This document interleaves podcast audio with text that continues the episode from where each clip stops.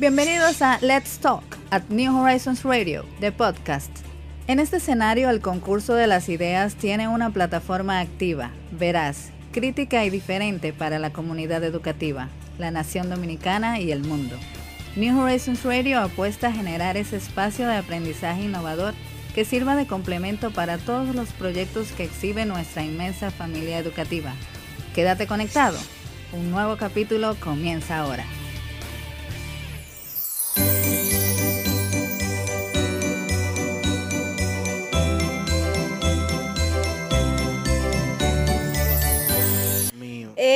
Doctor Juan Manuel Canela ginecólogo obstetra, director del Centro Médico Doctor Canela en La Romana y bueno, pues también quien ha estado justamente siendo una de las principales voces abanderadas del uso de la ivermentina y el tema del desarrollo de un ventilador que ha reducido hasta un 96% la necesidad de intubación en los pacientes de COVID, obviamente eh, destacando el hecho de que la mayoría de los pacientes que son intubados pues tienen un desenlace fatal, ¿no?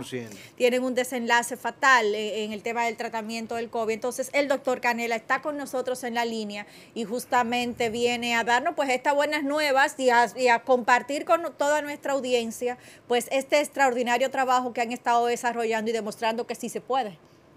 Buenos días, doctor. Lo tenemos ahí. ahí, está, el doctor Canela. Doctor, buenos días. Gracias por acompañarnos y sacar un ratito de su ocupada agenda. Buenos días. doctor, eh, se fue la imagen, creo que, movió la, laptop. Eh, queríamos conversar con usted brevemente porque sabemos que usted está eh, en plena faena, que tiene dos cirugías programadas. Agradecemos muchísimo que nos haya podido ceder estos, estos minutos. Muchas gracias por la invitación.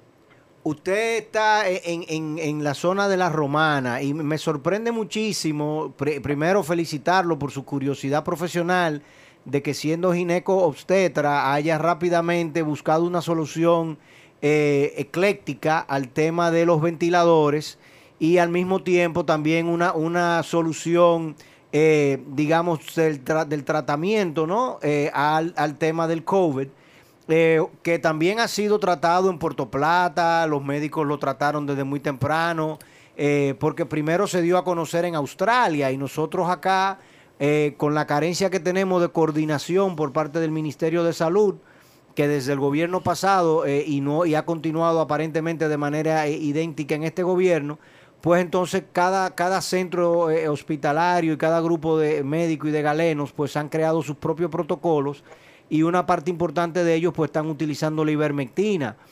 ¿Cómo, ¿Cómo ve usted la situación actual y cuál sería su recomendación más directa para la población dominicana?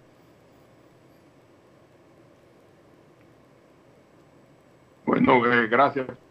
Gracias por la invitación. la situación actual eh, indica que puede ser que nos complique raíz de las festividades navideñas, el, pueblo dominicano le ha perdido un poquito el miedo a la enfermedad.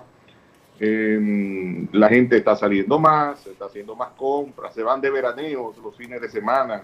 Es impresionante ver la cantidad de gente que agarra hacia los sitios de veraneo, las provincias, sobre todo el este, el Cibao, y, y no hemos notado una disminución en el número de casos y en el porcentaje de positividad. Muy por el contrario, ya hace más de 15 días que en el grupo de nosotros, nosotros somos parte del grupo Rescue, eh, hemos notado un aumento en la incidencia de, de tomografía, de diagnóstico de la enfermedad y de los ingresos. O sea, hoy en día nosotros tenemos por lo menos en la Romana y en Puerto Plata y en Bávaro, la, mayoría de las casas están ocupadas con pacientes con cosas. Se nota una, un incremento sustantivo del número de casos a nivel nacional y en nuestras regiones de influencia. Ok, ¿y, y, y qué recomienda usted, por ejemplo, eh, que fuera de lo lógico, ¿no? Que sería que, la población mantenga el resguardo y que la gente se utilice la mascarilla y el distanciamiento. En términos profilácticos, ¿podemos comenzar a utilizar la ivermectina como se ha anunciado por otras vías? Mire, nosotros hemos sido abanderados del uso de ivermectina. Fuimos los primeros en crear un protocolo en base a ivermectina. Eh, hemos ya presentado los trabajos de nosotros a nivel internacional. Ya fue aceptado para publicación en los Estados Unidos nuestro primer trabajo. Estamos elaborando un segundo trabajo. El primer trabajo eh, con miles de pacientes que ya presentamos, eh, el doctor Morgensen, que es uno de los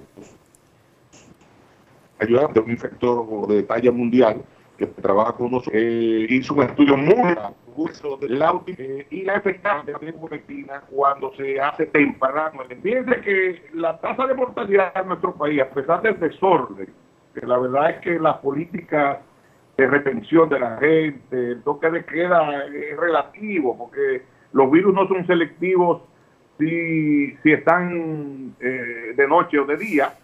Eh, trancar a la gente después de las 6, 7 de la tarde no significa que durante esos 12 días, de la, esas 12 horas de la mañana y durante el día la gente no estuvo eh, eh mingling, eh, juntándose y, no llevando las medidas restrictivas. Pero los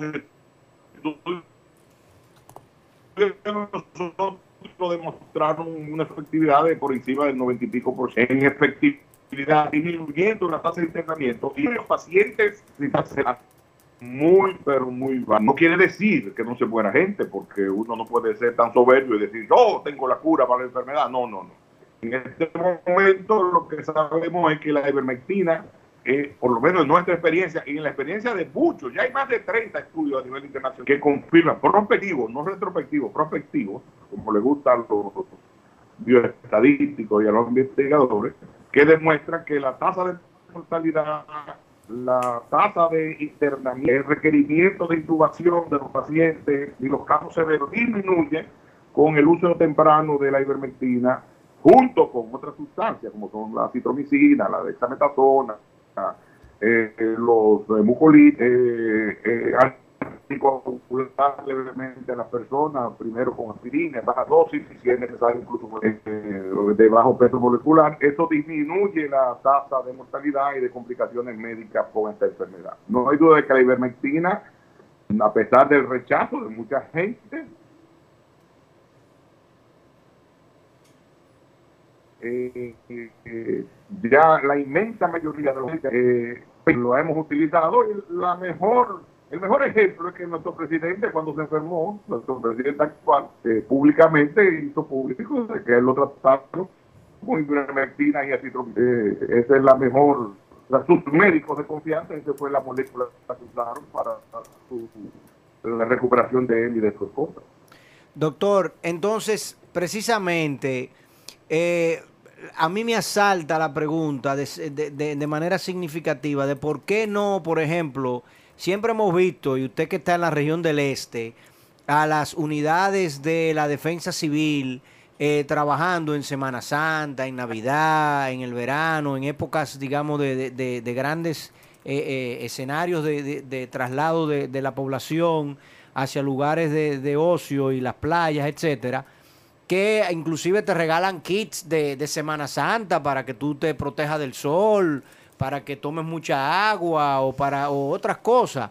Entonces, ¿por qué no iniciar y exigir una campaña nacional profiláctica alrededor de la ivermectina? Eso sería algo negativo eh, desde su punto de vista. Obviamente, eh, focalizado en un grupo poblacional, porque con los niños no tengo ninguna preocupación. De hecho, el, ministro de Salud tampoco, porque no lo tiene en su protocolo de vacunación para, para cuando finalmente aquí eh, eh, exista una vacuna.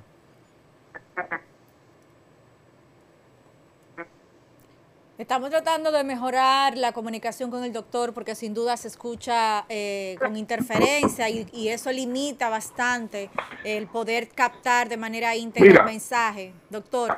Eh, nosotros estamos ya terminando. Hello. Sin, no le escuchamos. Sin duda estamos teniendo dificultad con la estabilidad. Se cayó la llamada. Internet. Está frisado. Sí. Ah, ¿Me están escuchando? Sí, ahora, le escuchamos, doctor. Sí, sí, le escuchamos, le escuchamos. Yo lo escucho. Eh. Miren, eh, no hay... En Sudamérica, ¿qué más experiencia se ha hecho con la eh, Colombia, Perú, Bolivia?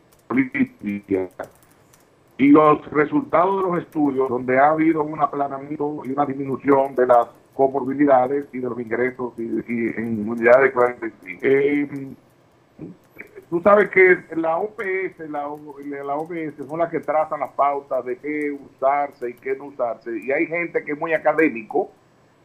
Eh, nosotros, los médicos que, que, son, grupos de personas, eh, pensamos al paciente no como un eh, sino en que cada paciente debe darse la mejor oportunidad de tener una atención adecuada. Eh, ah, apague el video. Eh, pero la realidad es que nosotros hemos obtenido muy buenos resultados muy, muy buenos resultados en la profilaxis de nuestro, nuestro personal. Eh, ya el doctor Erasmo Vázquez hizo una publicación esta semana que pasó donde ellos hicieron eso mismo en, en, las clínicas de La Vega donde ha habido una alta incidencia de COVID y mucha mortalidad. Y nosotros eh, hemos medicado profilácticamente a todo nuestro personal y las tasas de infección y de contagio son prácticamente cero, o sea, un 0.3. 0.4 en la romana, creo que un 0.5, 0.4 en Bávaro y en Puerto Plata ha sido también bastante bajita, no tengo el número en mi memoria. Lo que quiere decir que como profe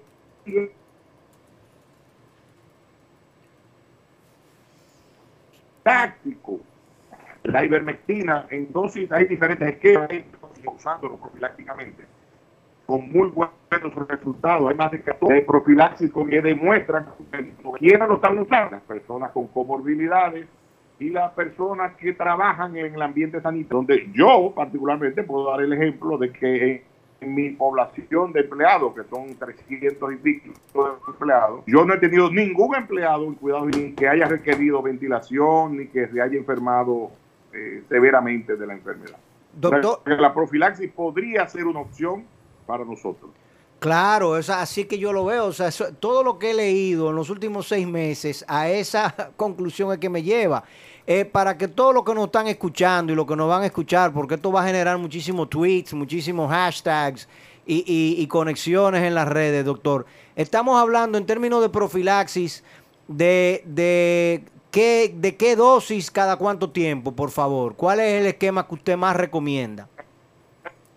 Eh, hay, hay dos esquemas, uno cada 28 días, que es la dosis total, es decir, eh, un comprimido por cada 50 eh, dosis total, dosis única cada 28 días. Y hay otro esquema que es una dosis eh, semanal, un, comprimido semanal cada 7 días. Y hay otro esquema que es dos comprimidos cada 15 días. Cuando usted dice un comprimido, es una, una pastilla de 6 miligramos. Dos pastillas de 6 miligramos en, en adultos, que estamos hablando. Correcto. O sea, serían, cuando usted dice un esquema es eh, una dosis completa, serían que tres pastillas de 6 miligramos cada 28 días. Otro esquema es una pastilla cada semanal. La dosis, cada 28 días, días sería un comprimido por cada 50 libras. Es decir, si tú pesas 200 libras, serían cuatro comprimidos. Cuatro comprimidos de 6 miligramos. De 6 miligramos. Recuerda que no son unas pastillitas chiquititas. Sí, sí, sí. ya, ya, yo me lo he tomado, doctor. Ya yo me lo he tomado. Por eso estoy yo aquí igual que usted. Ya yo me lo he tomado. Pero que lo que queremos es informar a la población y que todo el mundo entienda. Eh, está muy sencillo. O sea, si usted pesa 150 libras, tres pastillas de 6 miligramos cada 28 días. O sea, una vez al mes. Eh, y tranquilo. En el caso de que se lo quiera hacer semanal, si, si sería una pastilla semanal o dos pastillas cada 15 días. ¿Verdad? ¿Es así? Sí. Se nos fue el hombre de nuevo. Entonces,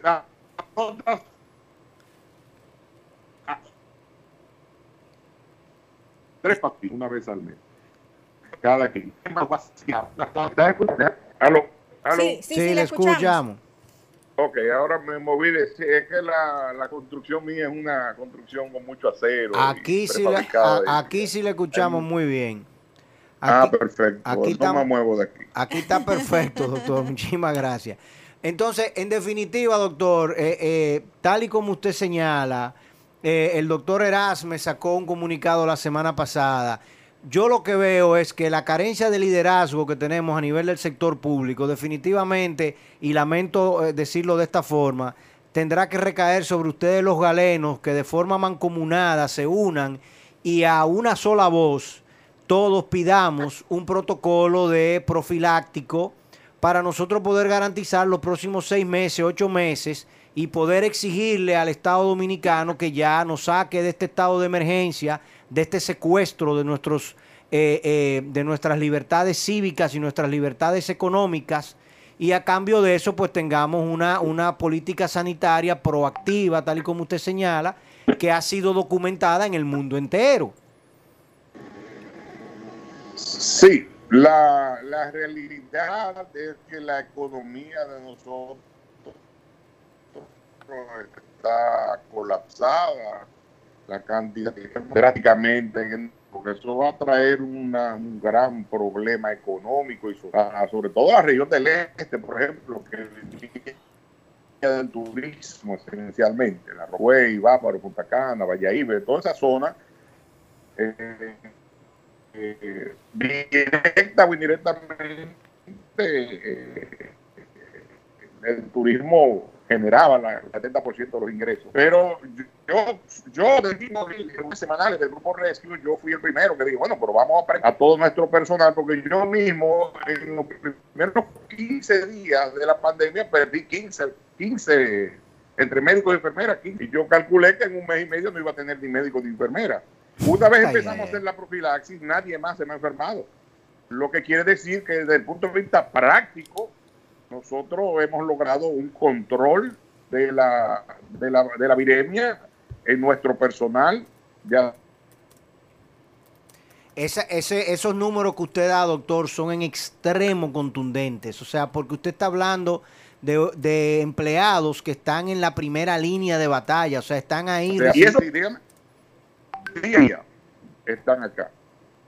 Correcto, entonces que, que usted haya pasado de, de tener eh, el, el, el, 5, el 8, el 10% de, de sus empleados eh, enfermándose en el primer mes a no tener uno solo más en seis meses, siete meses más tarde, eso es un número muy, muy, muy impactante y que debe de a todos ponernos a, pensar. Y ni hablar de ya la, la, evidencia estadística y empírica que usted tiene de los estudios que usted ha realizado y que han realizado todo, eh, innumerables personas y grupos de científicos alrededor del mundo. Eh, con Miren, otro, déjame darte otro dato. Nosotros tenemos ya datos de dos geriátricos. Tú sabes que no hay una población de mayor riesgo que el paciente geriátrico, ¿no? Correcto. El paciente que, está en, en, los, en los hospicios de ancianos. Sí, sí, sí. Hay dos, dos instituciones, una en Santo Domingo y otra en la costa norte, en el cual nosotros le hemos dado, eh, eh, hemos hecho una especie de estudio prospectivo y la tasa de contagio ha sido mínima y nadie, nadie ha fallecido por COVID en una población de altísimo riesgo lleno de comorbilidades.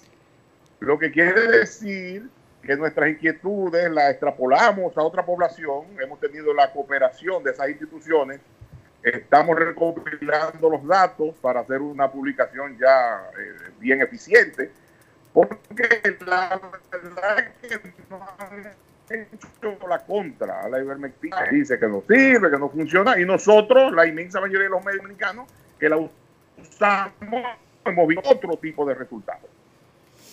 Bueno, eh, ya no, no, a mí no me queda duda por lo pronto. O sea, yo entiendo que, que sencillamente todos a una tenemos que exigirle al gobierno dominicano una labor profiláctica de todo el mundo alrededor de ese, de, de la ivermectina y, y al mismo tiempo exigir un cambio de política sanitaria, que sea el Consejo Nacional de Salud, que se reúna, que los médicos que tienen experiencia y lo están haciendo bien sean escuchados y sobre todo, doctor, algo que aquí nadie está hablando. De nada nos sirve que nosotros, por ejemplo, mañana tengamos la cura, eh, la, la, píldora mágica que todos creen que sería la vacuna, si no hacemos nada con la población de Haití, porque tampoco estamos coordinando con los haitianos. Entonces, eso, no, eso no tiene sentido, porque nosotros estamos enclaustrados acá en esta isla y compartimos todo. No, no, no tenemos número de Haití. O sea, en Haití, con el desorden sanitario que tiene, Correcto. no nos permite saber qué realmente pasa en la población haitiana. Así es. Bueno, eh, doctor. esto es algo que inquieta mucho. Bueno, y doctor, y, y la máquina que usted eh, generó, que usted diseñó y estaba utilizando en su centro y que fue, eh, digamos que anunciada desde el mes de abril, el mes de julio, perdón, ya ese esquema de, ventilación para asistir a las personas que, se, que tienen un problema de oxigenación de por debajo del 90%, ¿se está utilizando en otros centros hospitalarios o solamente con ustedes? No, eh, nosotros hemos sido contactados incluso por a nivel internacional. Hay varias instituciones en el mundo que han copiado el esquema eh, y muchos médicos se han acercado y, y la verdad es que ha sido exitoso no es un ventilador per se, es una máquina de presión positiva, lo que llama un CPAP, que nosotros lo introducimos en una recámara donde le creamos un ambiente enriquecido de oxígeno, que en vez de tener un 21% de oxígeno, eh, lo llevamos a un 85, en algunos casos 90% de oxígeno, y nos permite dar presión positiva, que es el primer paso antes de intubar al paciente eh, los neumólogos nos han confirmado que la tasa de recuperación y la, eh, y, la disminución del colapso alveolar es evidente. cuando llega un paciente con un compromiso de un 20, un 30% del plasma pulmonar por densidades atípicas por, por COVID, nosotros empezamos a darle presión positiva, el paciente lo tolera muy bien, es con una máscara, una máscara que el paciente está consciente, le, ligeramente, y no evitar el colapso alveolar, porque una de las cosas con el COVID es que disminuye el, el surfactante, por eso usamos mucho el fluimucil y el aprozol, que son estimulantes del, del son de surfactantes, que es lo que permite que el alveolo, que es la unidad de recambio, a nivel de pulmonar se mantenga un buen, una buena perfusión y elasticidad para hacer ese cambio. Eh, esto nosotros lo venimos implementando en todas las unidades de, eh, sobre todo en el grupo Rescue, y ha dado muy buenos resultados. Bueno, pues yo lo felicito, doctor, y, y, créame que vamos a seguir, vamos a seguir insistiendo en que ustedes nos ayuden a presionar para garantizar que esto va a, seguir evolucionando y que sobre todo la, eh, la, clase galena se va a unificar toda hacia un, un, tratamiento profiláctico en la población dominicana, que yo creo que todos los dominicanos le van a comprar al gobierno si le da la noticia de, mire, tómese cuatro pastillas una vez al mes y ya no hay toque de queda y ya no tenemos secuestro económico, ya no hay secuestro civil, ya no tenemos guardias en las calles persiguiendo a la gente sencillamente porque se está trasladando de visitar a su madre o de su lugar de trabajo. O sea, que terminemos con esto y, y tengamos obviamente menores índices de contagio y la gente pueda ser de nuevo feliz. Bueno. del toque de queda, yo no soy tan optimista, pero yo entiendo que la profila para una población del tercer mundo como nosotros sería una opción valedera y, evaluar en, a 90 días, 120 días, qué ha pasado con un medicamento que no va a quebrar el sistema. Correcto. Es, un medicamento bueno, bonito y barato. Y barato. Eh, y que ya a nivel privado, porque oigan lo que pasa, a nivel privado, la inmensa mayoría de los médicos, eso es lo que estamos usando, porque nadie puede eh, recetar Rendecivir ni Favipiravir de entrada a la mayoría de los dominicanos, porque no tienen ni con qué pagarlo. ¿Eh? Y ahora la última es que los seguros están empezando a cuestionar, porque parece que están, ya están cansados de gastar en el pueblo dominicano, a cuestionar los tratamientos de los pacientes que requieren internamiento también. Estamos teniendo serios problemas eh, con ese, con ese, con los seguros médicos, porque parece que ya dijeron, bueno, ya está bueno de gastar, porque eso es otra cosa que se ha manejado como un negocio, la salud. Eh, y, y, y increíble pero estamos teniendo muchos problemas para que nos cubran los medicamentos de mediano costo y no se diga lo de alto costo. Claro, porque imagínese usted, las diferentes unidades. usted tiene toda la razón. Doctor, muchísimas gracias por su tiempo, eh, eh, encantado de conocerle y ojalá pronto poder tenerle acá en nuestro espacio en New Horizons Radio. Un día que usted esté acá en la ciudad en Santo Domingo nos avisa y podemos hacer el programa grabado, en vivo, presente, como usted quiera para que la comunidad de New Horizons le conozca mejor.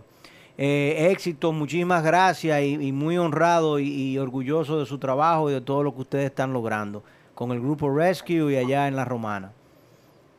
Muchas gracias por la invitación. Estamos prestos para servir al país y a la comunidad. Gracias. Muy amable. Éxitos en el día de hoy. Así es, muy amable el doctor realmente por sacarnos este espacio, porque me decía, ay Ana, la secretaria, es que él está hoy.